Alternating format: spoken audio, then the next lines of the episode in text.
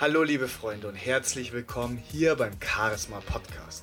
Mein Name ist Michael Laslop und gemeinsam stärken wir deine innere Ausstrahlung und bringen dein Charisma auf ein neues Level. Regelmäßig erhältst du hier tolle Impulse und spannende Interviews, die dir dabei helfen werden. Ich wünsche dir jetzt viel Spaß mit den heutigen Impulsen und wenn dir diese Folge gefällt, freue ich mich, wenn du sie mit deinen Freunden teilst und mir eine ehrliche Rezension hinterlässt.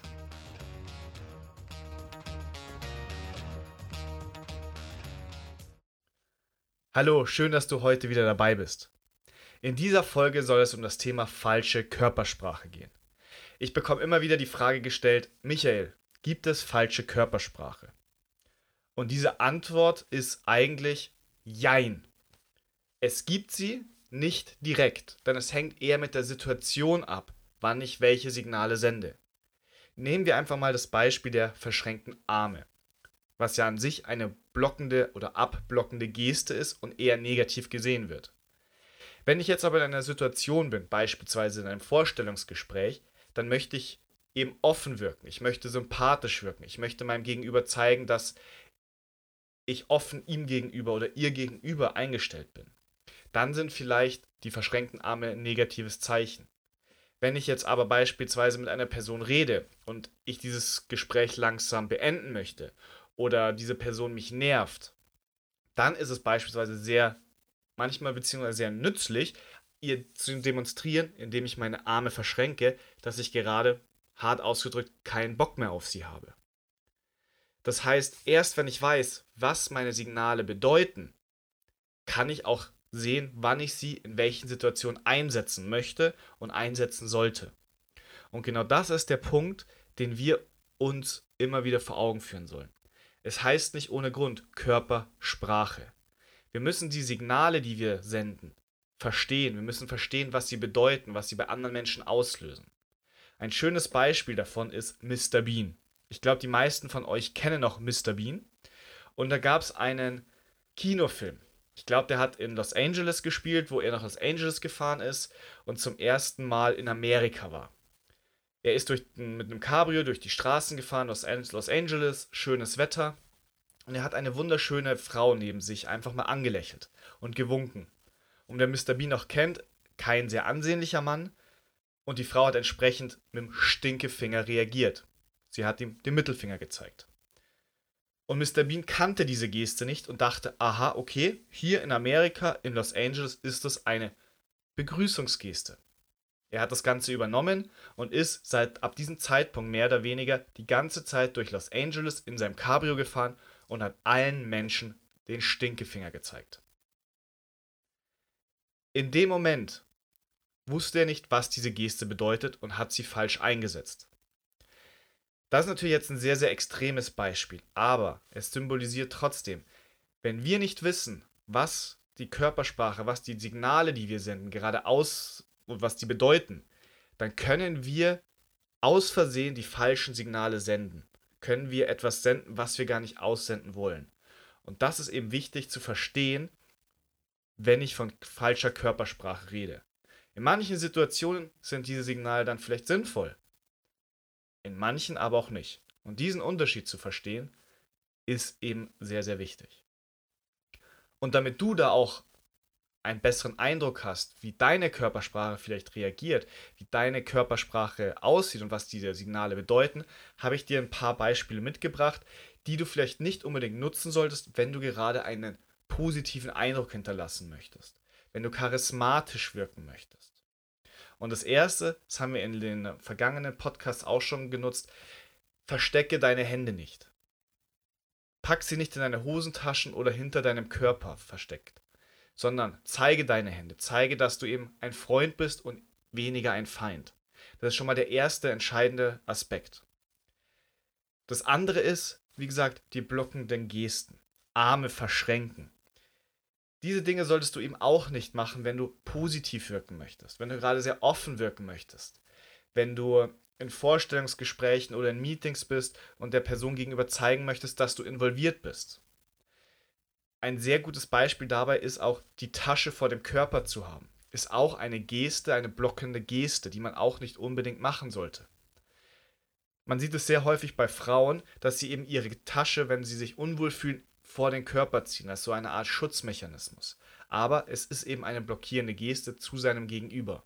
Und entsprechend kann man da dann keine positive, keine positive Verbindung aufbauen. Deswegen Arme bitte auch nicht verschenken und wenn möglich auch immer die Taschen nicht zwischen sich und dem Gesprächspartner packen. Es sei denn, du möchtest diese Blockade im Endeffekt haben. Ein anderer wichtiger Punkt ist, was wir auch manchmal machen, was man aber auch bewusst manchmal machen sollte, ist, sich zurückzulehnen. In Gesprächen beispielsweise sich im Stuhl zurückzulehnen. Oder auch, wenn man steht, beispielsweise einen Schritt zurück zu machen. Es symbolisiert häufig ein, okay, ich möchte mich distanzieren. Ich möchte mich von der Meinung distanzieren. Ich möchte mich von dem Gespräch distanzieren. Das kannst du auch gerne mal ausprobieren, positiv gesehen, beim Verhandlungen. Beispielsweise, wenn du eine Autoverhandlung hast, wenn du über den Preis des Autos verhandelst. In dem Moment, in dem die Person dir den Preis nennt, gehst du einfach mal einen Schritt zurück und distanzierst dich somit. Somit signalisierst du der Person, okay, Achtung, ich bin nicht mit diesem Preis einverstanden. Wenn das aber nicht der Fall ist, dann versuch das eben nicht zu machen. Versuch nicht, dich zurückzulehnen oder einen Schritt zurück zu machen. Du kannst natürlich, wenn es jetzt normale Situation ist, dich jederzeit zurücklehnen, aber achte darauf, dass es beispielsweise nicht in so einer Art Preisverhandlung ist oder anderen ähnlichen Dingen, wo du in dem Sinne signalisierst, ich ziehe mich zurück. Ein anderer wichtiger Punkt sind die sogenannten Beruhigungsgesten. Jeder von uns macht diese Beruhigungsgesten regelmäßig. Es ist im Endeffekt so eine Art aus unserer, es kommt besser gesagt aus unserer Vergangenheit. Es geht in die Richtung, wie wenn unsere Eltern uns früher gesagt haben, alles wird gut, entspann dich. Und zwar sind diese Beruhigungsgesten sowas wie die Arme zu reiben, dass ich über die Arme streiche oder auch die Hände mal streiche, dass ich mit den Fingern knackse beispielsweise. Oder auch unten an meinem Hals spiele. Das sind auch entsprechende Beruhigungsgesten. Oder eben über den Bart fahre bei Männern oder dass die Frauen beispielsweise in ihren Haaren herumspielen. Das sind Beruhigungsgesten und diese Gesten signalisieren normalerweise geringes Selbstvertrauen, eine gewisse Ängstlichkeit und Zweifel. Wichtig ist hierbei aber, auch wenn diese Signale das widerspiegeln, dieses Selbstvertrauen, dieses geringe Selbstvertrauen, diese Ängstlichkeit, auch wenn du nicht ängstlich bist, auch wenn du ein hohes Selbstvertrauen hast und diese Signale zeigst, symbolisierst du trotzdem diese Ängstlichkeit. Das liegt daher, dass wir uns das in irgendeiner Weise antrainiert haben. Wir haben uns antrainiert, uns am Arm zu streichen, zu kratzen, uns beispielsweise an den Haaren zu spielen oder im Gesicht herumzuspielen. Trotzdem zeigt es dem Gegenüber in einer gewissen Weise geringes Selbstvertrauen, Ängstlichkeit und Zweifel. Das heißt, versuch dir diese Beruhigungsgesten einfach abzutrainieren. Der Vorteil ist, auch wenn du dann ängstlich oder eben geringes Selbstvertrauen hast, werden diese Gesten auch nicht mehr auftauchen. Und das ist ein wichtiger, wichtiger und auch großer Schritt, um eben nochmal charismatischer zu wirken, um nochmal sympathischer zu wirken und eben nicht ängstlich, auch wenn es vielleicht das ein oder andere Mal der Fall sein sollte. Das heißt, wir haben jetzt in diesem Bereich uns ein paar Gesten angeguckt, die man vielleicht vermeiden sollte, wenn man eben charismatisch und sympathisch wirken möchte. Das heißt, die Hände solltest du nicht verstecken, versuche blockende Gesten abzu bzw. nicht zu nutzen wenn du dich zurücklehnst oder einen Schritt zurück machst, dann mach auch das bewusst. Und am Ende des Tages auch die Beruhigungsgesten. Versuche diese Gesten möglichst zu minimieren und so selten wie es geht zu machen. Und dann hast du die Chance, nochmal charismatischer und sympathischer zu wirken. Und wie gesagt, es geht hier nur darum, dass du in den Momenten, in denen es wirklich wichtig ist, dieses Verhalten zeigen kannst.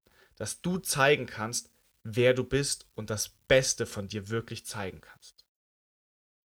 In diesem Sinne freue ich mich, wenn du mir Feedback zu dieser Folge gibst, ob dir das weitergeholfen hat und wie es dir weitergeholfen hat. und dann hören wir uns bei der nächsten Folge. Bis bald, dein Michael. Der Charisma Podcast. Der Podcast für eine tolle Ausstrahlung. Mit Michael Laszlo.